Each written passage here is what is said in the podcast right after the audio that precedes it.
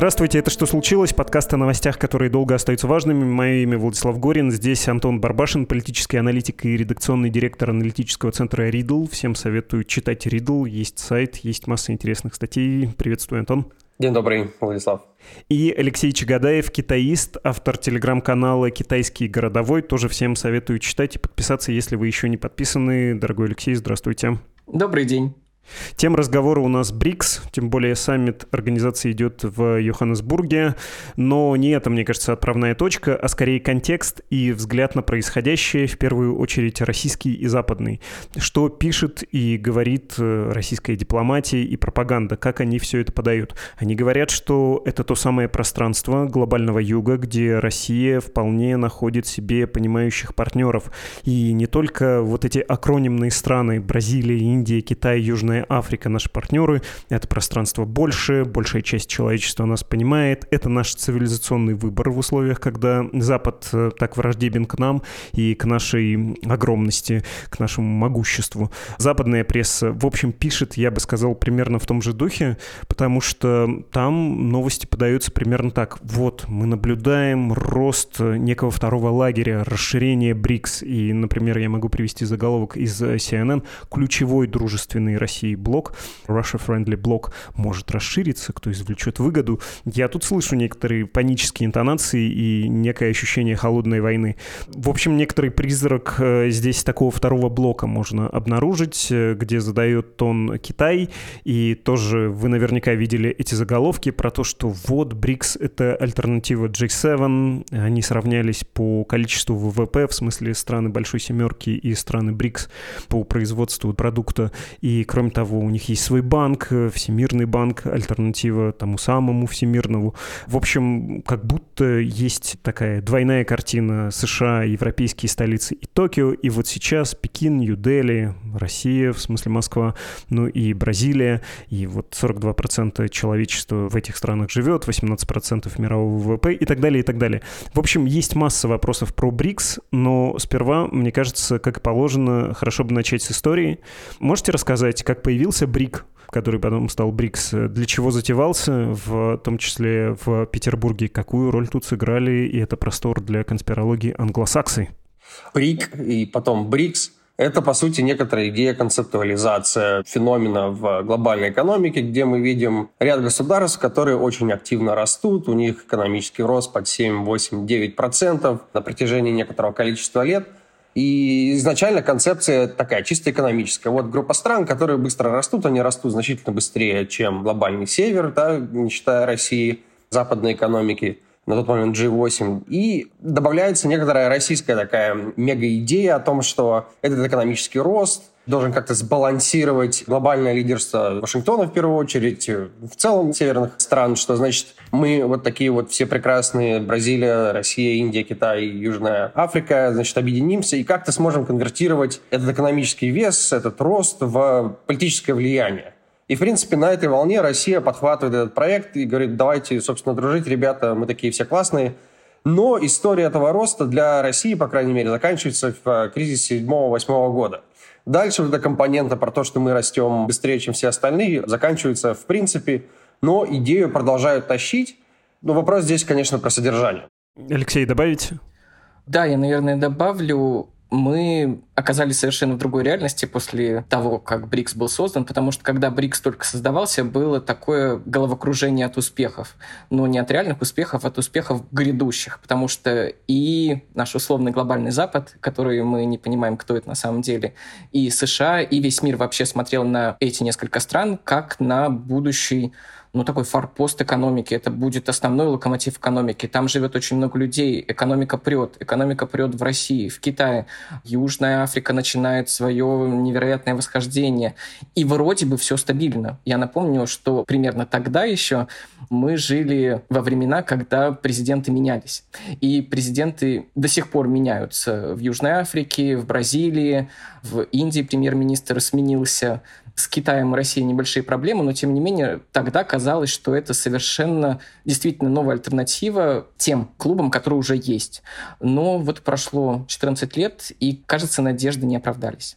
А кто, во-первых, был заинтересован в таком объединении, в чем была идея, и справедливо ли говорить, что в некотором смысле это был э, клуб отстающих, точнее догоняющих, вот такой класс Б, если вы учились в школе, где в А собрали детей поумнее, а в Б поглупее. Я спрашиваю как человек, который сам учился в классе Г, поэтому тут э, обид никаких не готов э, принять.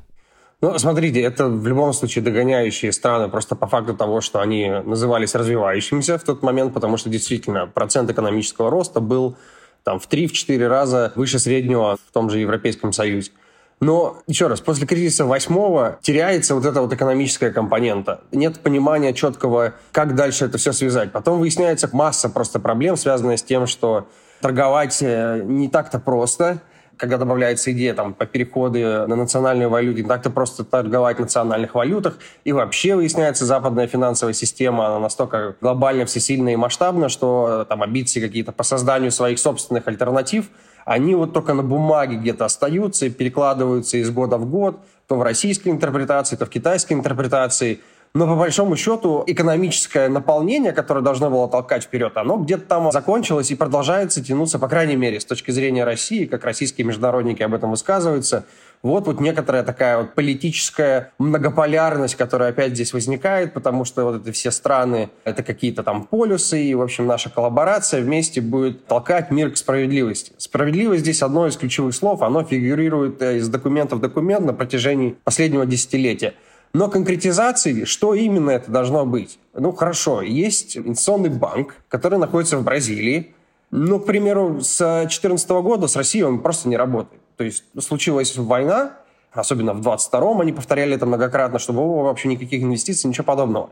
То есть не случилось какой-то конвертации, которая бы перевешивала значение стран Запада, западных санкций, в первую очередь, конечно, санкций Вашингтона.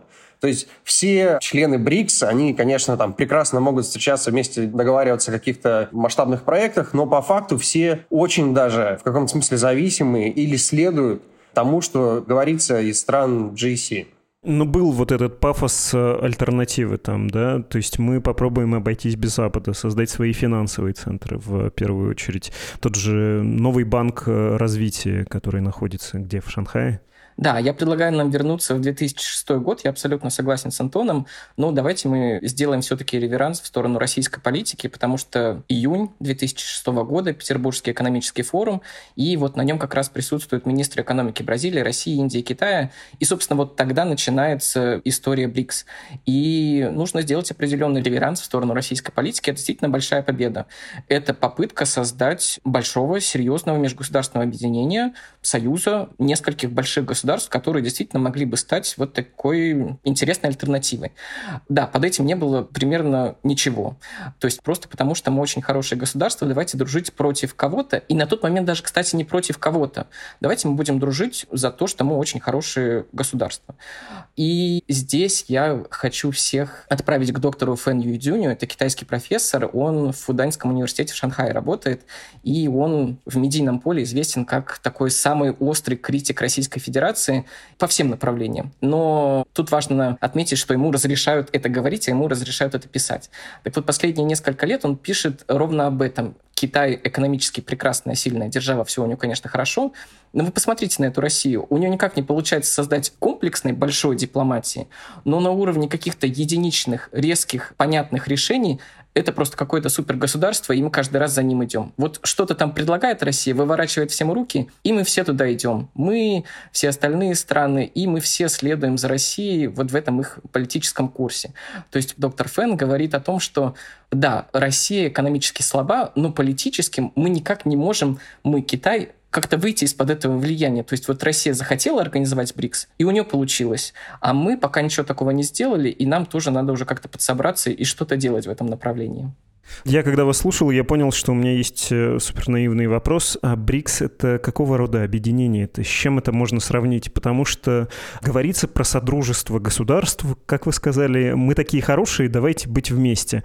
Но, во-первых, близость довольно условная. Во-вторых, цели вроде экономические, но, с другой стороны, Антон, вы говорили про то, что бразильский инвестбанк э, вполне себе следует западным санкциям и в русле такой западной, да, международной политики идет. Даже на уровне каких-то ощущений, я еще могу объяснить себе, что такое ШОС, Организация Тихоокеанского сотрудничества, частично члены там совпадают, есть Индия, Китай и Россия. Вот там скорее вектор на безопасность, на стабильность направлен. БРИКС вроде на экономику, но не на экономику. Я не могу вот это ухватить. БРИКС он для чего хотя бы формально? Ради торговли все-таки, да, затевался? Слушайте, я, честно говоря, не понимаю, зачем сейчас БРИКС существует. Вот откровенно. Если мы берем G7, они координируют свою политику. Будь то вопрос, опять же, санкций, потому что мы говорим о России всегда, есть координация. Какие-то решения, связанные с климатом, ну там, окей, G20 больше решает, но в любом случае G7 координирует свою политику. Также они могут обсуждать какие-то вопросы, связанные, ну там, не знаю, со сдерживанием Китая, то есть какой-то политический компонент. Они все-таки за счет своей массы и за счет того, что они ну, намного более однородные, им проще договариваться. Мы смотрим на БРИКС, и даже давайте уберем Россию из контекста. Просто есть Индия и Китай. Коллега наполнит, я уверен, это большим смыслом, но это, мягко скажем, не союзнические страны, у них есть свои проблемы. То есть нам сложно говорить о том, что БРИКС когда-то может стать организацией, которая будет вырабатывать решения, которые будут приниматься всеми. Более того, если эти решения как-то будут противоречить политике G7. Каждая отдельная страна из БРИКС ну, за исключением России, имеет свое понимание взаимоотношения с Вашингтоном, там, с европейскими странами, и их национальные приоритеты всегда будут более важными, чем БРИКС. Еще раз, БРИКС — это обещание, что вот эти страны должны когда-то иметь больший вес просто потому, что там территория, население, экономический рост. Но сейчас это выглядит примерно так же, как говорит, что Россия, смотрите, такая огромная страна, вот просто по факту, что мы огромная, мы должны там больше влиять на какие-то принятия решений. Если посмотреть, что в сухом остатке мы имеем от БРИКС, окей, это саммит, это какие-то вещи, связанные с репутацией, безусловно. Даже если Путина там показывают в картинке на маленьком экране, в любом случае он там присутствует. То есть Россия типа не в изоляции. Это какая-то дипломатия, это возможность согласования каких-то общих позиций, но ничего фундаментального я, по крайней мере, там не вижу. Да, я абсолютно согласен, но если мы зайдем на страничку БРИКС Википедии, на официальный сайт, мы не получаем никакого внятного определения, что это такое. Группа государств или платформа для обсуждений. Вот что это такое, и меня, Владислав, даже восхищает, что вы знаете, зачем создана Шанхайская организация сотрудничества. Кстати, да, у Шанхайской организации сотрудничества есть какие-то хотя бы заявленные цели, там, борьба с терроризмом. Есть какой-то аппарат, есть секретарь, вот он там что-то делает. Но, тем не менее, это вот такой клуб по интересам, но мне кажется важным, и, наверное, хорошо, что западные аналитики это отметили, сейчас, кажется, начинается какая-то трансформация БРИКС, и это связано ровно с тем, что платформа вроде бы есть, история есть, и не нужно создавать новую организацию, когда ты можешь трансформировать старую организацию.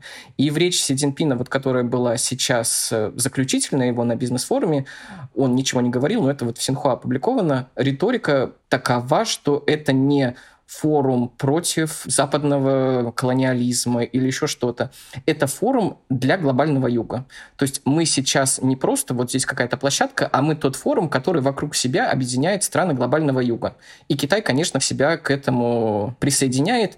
И еще у него было одно заявление по итогам встречи с президентом ЮАР, два народа создали глубокую дружбу в ходе общей антиимпериалистической, антиколониальной и антироссийской борьбы. Вот если вы против расизма, если вы против колониализма и империализма, то вы давайте идите к нам, и мы тут будем делать какой-то глобальный юг замечательный.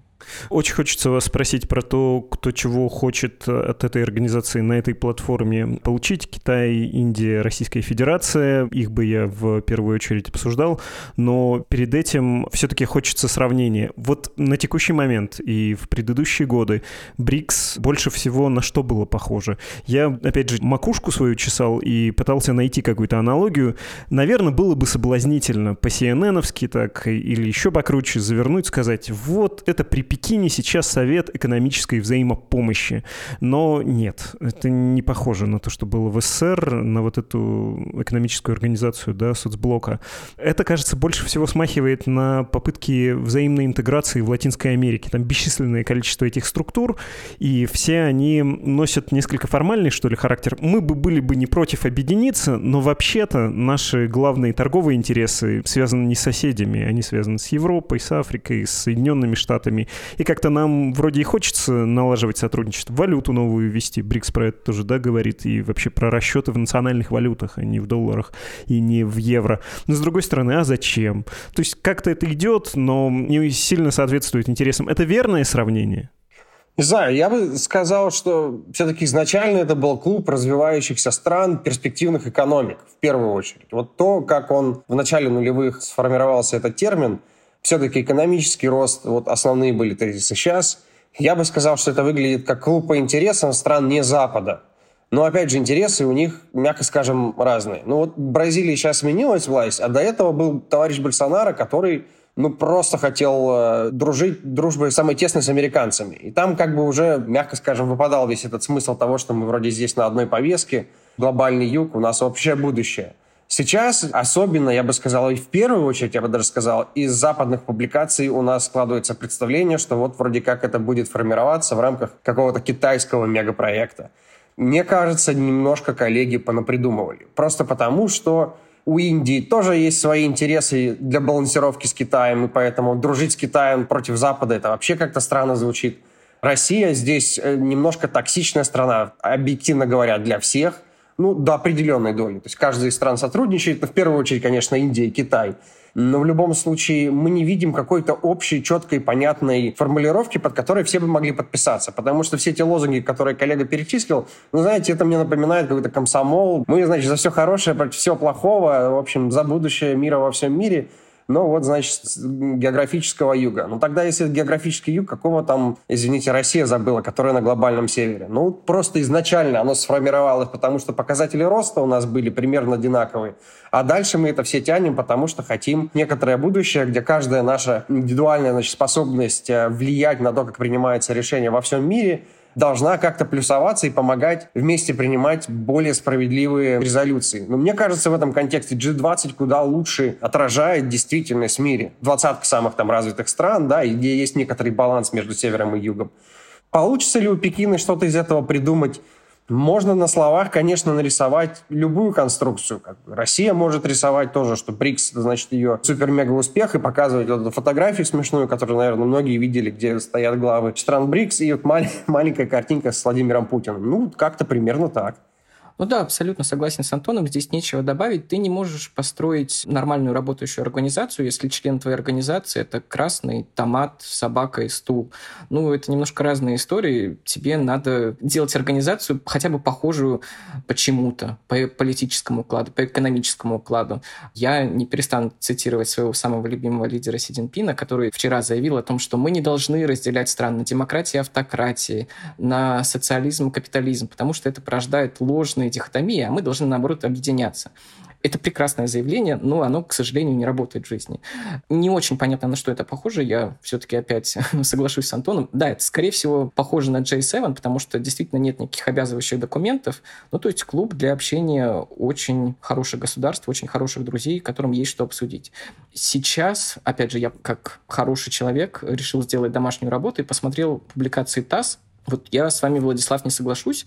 Я ничего не нашел про БРИКС. Такое ощущение, что российские СМИ вообще-то наоборот не пишут ничего о БРИКС ровно потому, что там ничего нет. Там нет Владимира Путина. Там есть, кстати, российские спикеры, которые участвуют на панельных сессиях, разные агентства по развитию. Но там все абсолютно пусто. Я попытался посмотреть несколько панельных сессий. Это безумно неинтересно. В Китае это тоже не освещается. это очень трагично. Но вот, опять же, я решил, что, может быть, у меня какие-то проблемы с интернетом или с данными. Но я открываю Синхуа, открываю Женмин Джибао, и там освещается государственный визит Си Цзиньпина в Южную Африку. Это важно. 25 лет э, установления взаимоотношений, совместные проекты. А, ну вот и еще он съездил на БРИКС. Да, да, вот идет там последним предложением. Это тоже очень хорошо, и мы тоже должны об этом подумать. Действительно, есть кризис, не очень понятно, что с этим делать, и я вот, наоборот, нам предлагаю согласиться с западными аналитиками и подумать, а куда это может все вывернуть. Потому что очевидно, что сейчас с этим нужно что-то делать. У Китая с этим нет никаких проблем. Вот есть ШОС, собираются там 20 с лишним лет люди, и прекрасно. Вот есть замечательная платформа, на которой можно встретиться и поговорить. Никаких проблем. Пускай лучше будет, чем ее не будет. Вот БРИКС сейчас это то же самое. Пускай будет, чем лучше его не будет. Лишний центр силы, почему нет? А как это будет дальше трансформироваться, ну вот первый путь экономический. Экономический путь, мне кажется, наименее возможен, потому что это очень разные страны. Четыре члена БРИКС и Китай — это равнозначные партнеры, потому что Китай производит в два раза больше товаров и услуг, чем все остальные четыре члена БРИКС. В два раза. Это несопоставимо. Политическое устройство, мы что все говорим про невмешательство в дела других государств, про суверенитет, и как создать наднациональный орган, который будет управлять этими странами или политика этих стран, тоже не представляется возможным. И третье, вот как раз история про присоединение присоединении других стран, нам Мария Захарова ведь сказала, что нет механизма по включению других стран. Мы вообще-то даже не представляем, как туда новых членов включить и на основе каких показателей. Должны ли быть они рыжими? Или рост у них какой-то должен быть метр семьдесят? Или должны быть демократия автократия? Кто будет решать, демократия это или автократия? Почему Ирану можно, а Венесуэле нельзя? Почему Беларусь мы примем, а Аргентину нет? И у нас вновь начинается эта история с тем, что вообще-то не очень понятно, куда это все идет. Вы сказали про присоединение, там пишут, кстати, в ТАСС я это читал, когда пошел посмотреть список, 40 э, стран хотят вступить, включая есть официально поданные заявки, можно перечислить, повторюсь по ТАССу, эти страны Алжир, Аргентина, Бангладеш, Бахрейн, Беларусь, Боливия, Венесуэла, Вьетнам, Куба, Гондурас, Египет, Индонезия, Иран, Казахстан, Кувейт, Марокко, Нигерия, государство Палестины, частично признанное, Саудовская Аравия, Сенегал, Таиланд, Объединенные Арабские Эмираты, Эфиопия. Ну, глобальный юг во всей красе и большие, и богатые есть, и потенциально очень перспективные, и уже реализовавшие свой потенциал. А вы здесь напрасленно возводите. Ну, кажется, есть масса людей на планете, которые хотели бы вступить в это объединение. Туше, что называется, вот вы говорите, бессмысленная платформа. Ничего не бессмысленная. Вон сколько человек хочет там объявиться. Это объясняется только дешевыми китайскими кредитами или чем-то еще? Не, ну, в принципе, лишний формат не бывает лишним, где можно встретиться, что-то объяснить, почему бы и нет. В этом вообще нет ничего страшного. Есть какой-то банк, который занимается инвестициями, там есть некоторые разговоры о том, что будут использоваться национальные валюты. Там, по-моему, шла речь про бразильскую национальную валюту и рупии. Конечно, рубль вряд ли будет фигурировать, особенно с его последними пертурбациями. Но в целом каждая индивидуальная страна думает, ну, хорошо, может быть, там с Китаем у нас получится что-то договориться, обсудить. Может быть, там действительно из Бразилии, из этого общего банка какие-то инвестиции к нам придут. А в этом ничего нет страшного. Я тоже, как и коллега, почитал то, что пишет насчет этого форума российские международники. К примеру, бывший директор РСМД Андрей Крутунов а, пишет о том, что нужно серьезно подумать на тему того, стоит ли принимать какое-то безумное количество новых членов. Тогда мы еще меньше начнем понимать, для чего эта организация, еще меньше будет возможности о чем-то там договориться. Поэтому, если туда принимается 40 членов, просто называйте ее форум. От БРИКСа там ничего не останется. Уже и сейчас, в принципе, нет по большому счету, БРИКСа в том виде, в котором организация возникала. Экономики развивающихся стран, которые растут быстрыми темпами. Вот была основная мысль БРИКС, когда она сформировалась. Там 6, 7, 8 процентов ВВП. Посмотрите, страны растут очень по-разному. Особенно все эти страны, которые еще и хотят присоединиться, там еще больше у нас будет этот спред. Поэтому форум, форум, где можно пообщаться, почему бы и нет. Да, вот пусть тот, у кого нет в Телеграме заархивированного канала или чата, первый бросит в нас камень и просит камень в БРИКС, потому что, ну вот есть этот чат в Телеграме, есть не просит, раз в год ты туда заходишь, там какие-то интересные новости, а вот понадобился тебе контакт Си Цзиньпина и нужно ему срочно позвонить, так вот он чат, там у тебя в друзьях Си Цзиньпин, ты набрал его, поговорил, и тебе очень радостно на душе от этого.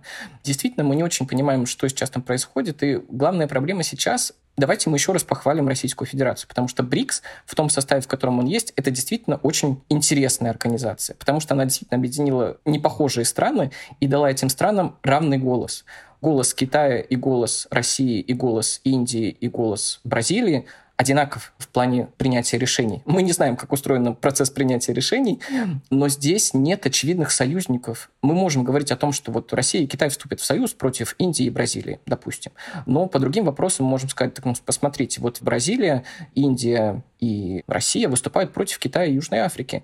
То есть потенциал-то у этой организации был. Вопрос в том, что нечем регулировать. И почему еще некоторые страны против принятия? Потому что здесь ты создал свой удобный, комфортный многополярный мир, в рамках БРИКС. И как только ты добавляешь еще членов, они тут же начинают разбегаться. Кто-то идет к Китаю, кто-то идет к России, кто-то говорит, так знаете, мы с Индией лучшие друзья. Аргентина, очевидно, идет к Бразилии, потому что Бразилия в том числе пробивает участие Аргентины.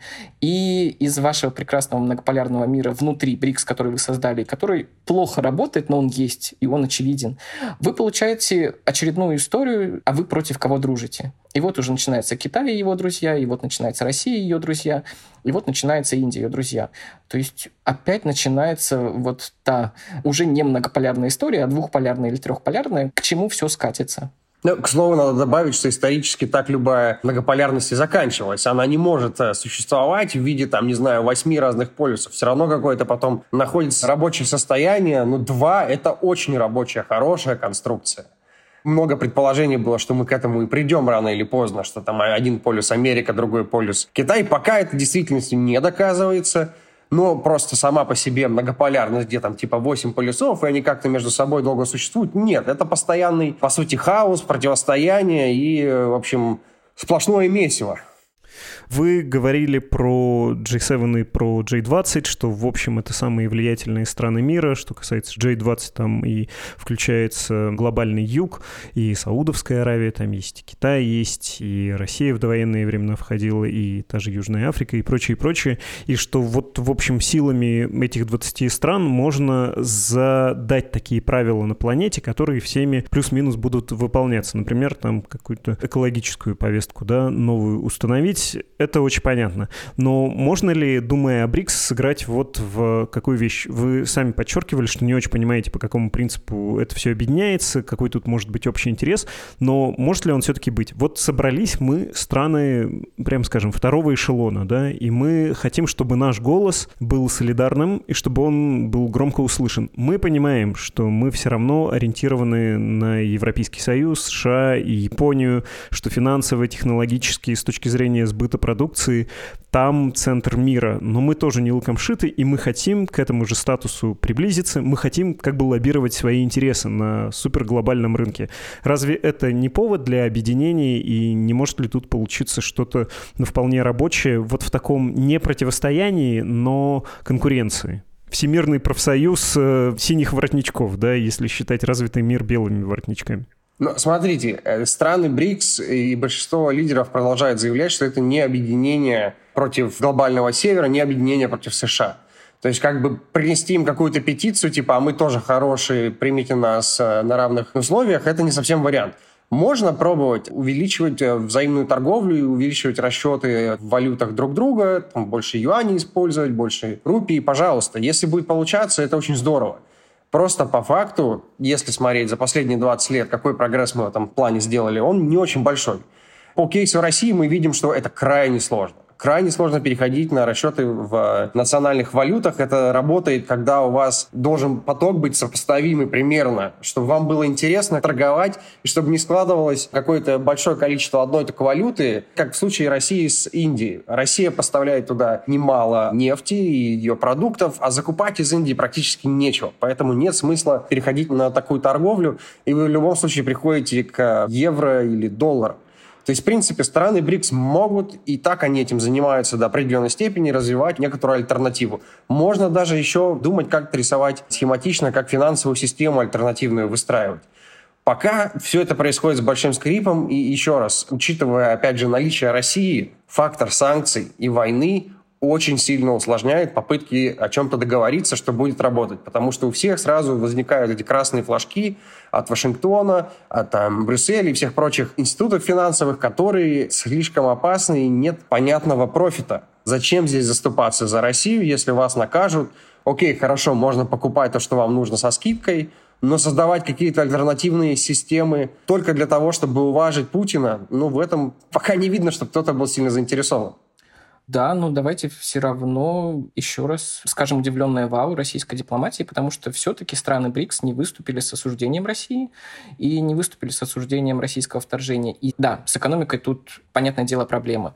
Но с политической точки зрения БРИКС хотя бы единожды, ну вот он выстрелил. Страны собрались и сказали, страны условного глобального юга, страны сказали, нет, мы хотим получать дешевую энергию из России, мы хотим получать дешевое зерно из России, мы хотим получать удобрения из России. Поэтому да, у вас там на глобальном севере все очень хорошо, вы очень хорошо живете, у вас комфортная жизнь, вы можете переплатить, но мы не можем, поэтому мы будем покупать. Очень сожалеем, что война, понимаем, что санкции — это необходимый инструмент давления, но мы как покупали, так и будем покупать. Бразилия выступала с осуждением, но, давайте честно, там не очень громко. Лучше бы не было войны, чем есть война.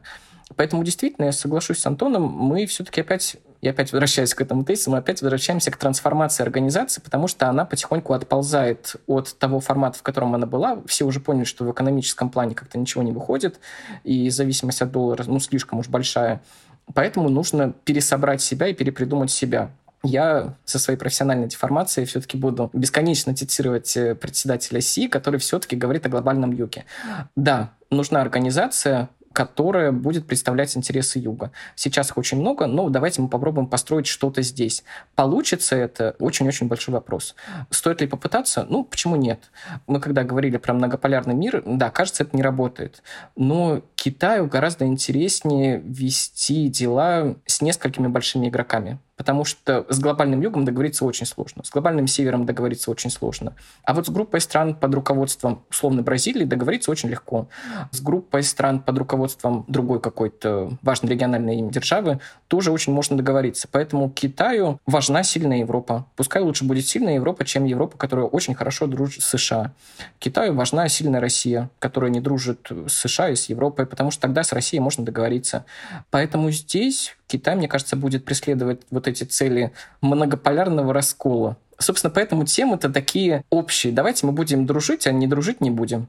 Ну, как не вступить в этот клуб замечательный, как его не поддержать? С экономической точки зрения, ну вот банк есть, он работает, и это, мне кажется, даже больше интересно другим государствам, потому что когда ты берешь кредит напрямую у Китая, тебе уже некуда бежать. К тебе приедут китайские очень симпатичные мужчины в очках, худые, безэмоциональные, и расскажут тебе, что вот, кажется, твой порт мы возьмем за долги на 60 лет в аренду. А когда у тебя есть банк развития БРИКС, он все-таки паритетный. Там все-таки несколько акционеров, и ты с ними можешь договориться. И да, возможно, Китай тебя закредитовал в большей части, но ты можешь прийти к России, к Индии, к Бразилии и каким-то образом выкрутиться. Поэтому здесь тоже не очень понятно, куда это все едет. Говоря про перепридумывание, хоть вы и ссылаетесь на свою правдеформацию, но многие про это говорят, да, что БРИКС может быть все-таки инструментом влияния Китая, и тут тогда интересно все-таки уточнить про Индию, тем более, что на полях БРИКС в Йоханнесбурге Нарендра Моди сказал, что к 2047 году, к столетию нашей независимости, мы, народ Индии, взяли на себя обязательство войти в число развитых стран. Демографически Индия на подъеме, экономически, если если все будет в порядке, наверное, тоже это можно ожидать. Не кажется ли, что вот в схеме БРИКС как инструмент влияния на глобальный юг Китая Индия лишняя? Я не знаю точных перипетий их взаимодействия, но в базовой надстройке естественно, они не выступают парой. Это как бы в любом случае несколько отдельные субъекты. Я вижу, как э, Россия взаимодействует с Индией, и как для Индии важно, чтобы Россия не была придатком полным Китая. Как Индия объясняет, к примеру, в Вашингтоне, объясняет там, в Брюсселе, Берлине, Лондоне, где бы то ни было еще, свою заинтересованность в поддержании экономических взаимоотношений с Россией для того, чтобы Россия не превратилась исключительно в какую-то северную провинцию от Китая зависимую. Поэтому мы точно видим, что здесь, по крайней мере, Индия и Китай, они не будут как Соединенные Штаты и Европейский Союз. Такого просто политически не может произойти. Мы можем, конечно, там по-разному воспринимать потенциальные нюансы, связанные там с конфликтными зонами, которые у них есть, там какие-то разные споры, которые могут возникнуть или могут не возникнуть. Но в любом случае и вместе э, нужен кто-то третий, чтобы хотя бы какой-то складывался расстояние между потому что все-таки Индия и Китай, мягко скажем, они в одной лодке сидят, но немножко по разным сторонам этой лодки. Ну вот странно, но я соглашусь с Антоном, но наоборот с другой стороны, потому что это очень хорошо, что они сидят на разных полюсах лодки. Вот ровно поэтому у БРИКС есть хоть какая-то ценность для стран Юга, потому что все остальные экономики внутри БРИКС, они пока не показывают невероятного роста. Единственная экономика, которая сейчас растет внутри БРИКС, это Индия. Индия опять же, в очень хороших отношениях с США, поэтому она, очевидно, не допустит какие-то, ну, совсем антиамериканские, скажем, государства внутри БРИКС. Поэтому это как раз дает пространство для маневра, для условной маленькой южной страны, которая понимает, что, ну, вот что-то у меня дела идут плохо с Китаем, я пойду к Индии и попрошу у нее помощи. Или я сделаю блок из Индии и России и попробую надавить на Китай. Ну, то есть это вот как раз тот игрок, с помощью которого можно каким-то образом давить. Я напомню, опять же, со своей профессиональной деформации, что проект одного пояса и одного пути, он вообще-то не поддержан БРИКС. Хотя, казалось бы, может, тут все говорим о том, что Китай тут всех подмял под себя, и Китай самый большой молодец, но индийцы пришли и сказали, знаете, вот пояс и путь, это, конечно, очень хорошо, но мы против. Потому что мы думаем, что это как-то вот э, идет через Пакистан, а с Пакистаном у нас проблемы, поэтому давайте-ка БРИКС никаким образом не будет поддерживать один пояс и один путь. То есть здесь внутри БРИКС это как раз работает. Понятное дело, что да, Индия никогда не станет супер антагонистом для Китая на глобальной арене, но внутри БРИКС почему нет? Хорошо, предлагаю завершать, и несмотря на то, что, может быть, придется повториться, давайте все-таки России закончим.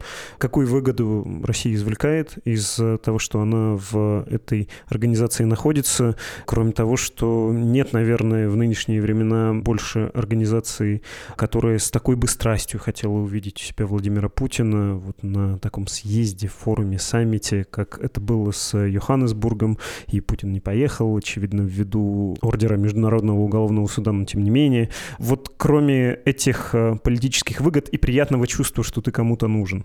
Я бы ответил то, что сейчас для России БРИКС – это некоторый залог такого дружественного нейтралитета.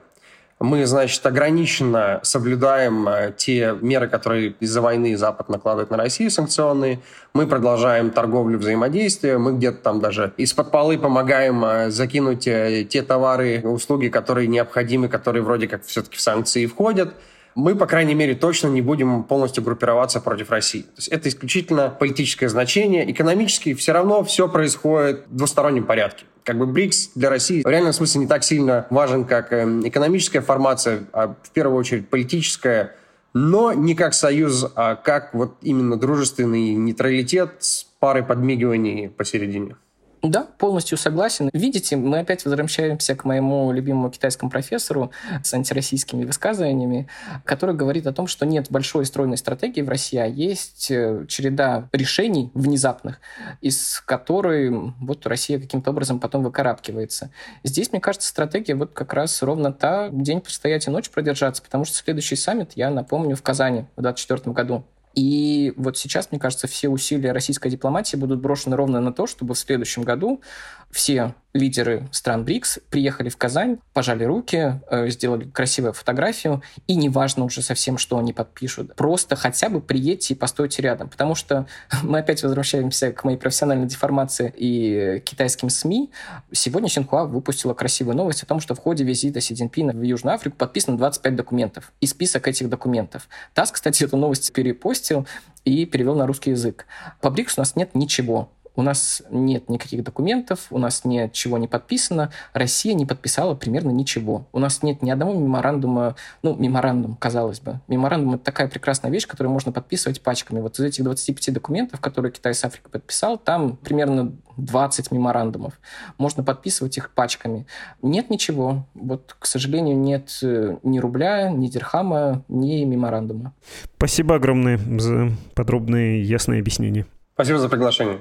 Это были Антон Барбашин, политический аналитик и редакционный директор аналитического центра «Ридл», и Алексей Чагадаев, китаист, автор телеграм-канала «Китайский городовой».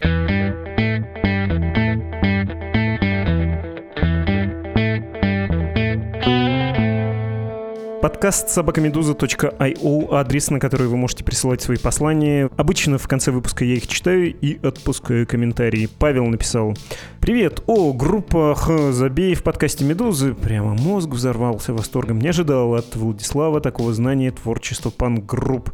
Надо больше узнаваемых цитат, чтобы как-то рассветить очень серьезных и осторожных экспертов. Тем письма «Камень на камень», видимо, где-то я сказал, да, «Камень на камень, кирпич на кирпич», так и помер Владимир Ильич. И вы знаете, это не та самая группа, название которой я стыдливо произнес не полностью. Это детский советский фольклор. И я пошел специально посмотреть, откуда ноги растут. Судя по всему, это из стихотворения Маргариты Ивансон, которую многим советским детям преподавали в садиках школах, точнее ее творчество. И было у нее стихотворение «Камень на камень, кирпич на кирпич, умер наш Ленин Владимир Ильич. Жалко рабочему, жалко и мне, доброе сердце зарыто в земле». Если подумать, да, некромантия и жуть, какой-то фильм ужасов про то, что доброе сердце было забыто, но сам он живой, и он за тобой вернется.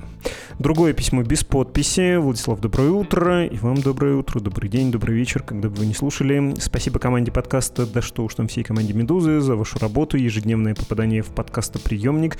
Пожалуйста, поскольку каждый раз благодарности и комплименты вы пропускаете, знаете, они должны были располагаться в этом месте письма.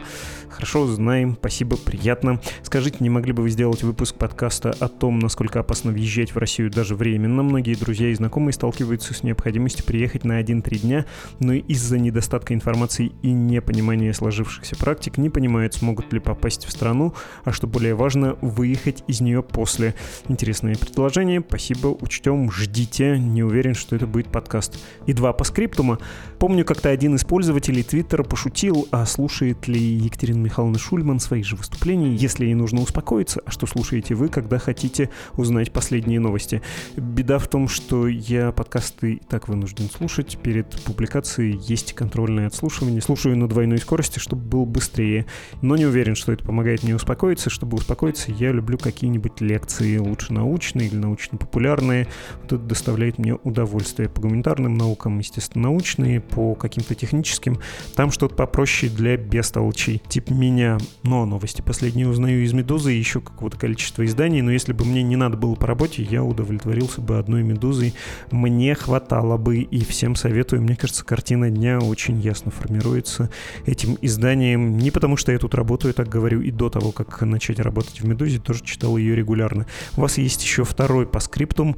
Был жертвователем «Медузы» до того, как вас объявили нежелательной организацией. Теперь жду, когда смогу закончить всю бюрократию, связанную с получением карточки в ЕС, чтобы снова стать частью этого сообщества замечательных людей людей. Берегите себя и вы берегите себя. Пожалуйста, спасибо вам большое за поддержку. Всем, кто хочет Медузу поддержать, есть материал в нашем издании, и он будет в описании этого эпизода. Как поддержать Медузу, там все объяснено, куда, чего, как сделать безопасно. Пожалуйста, обратите внимание. Понимаю, что каждый раз повторяю эту просьбу, но кушать хочется каждый день, а без денег, к сожалению, делать этого не получается. Рады бы мы быть энтузиастами, но и энтузиазм нужно как-то подкреплять. К сожалению, мы все еще живем в мире, где аренда жилья, покупка продуктов и прочие вещи не бесплатно. А если что-то и делается на энтузиазме, то это скорее исключение или есть ограничения для этого энтузиазма.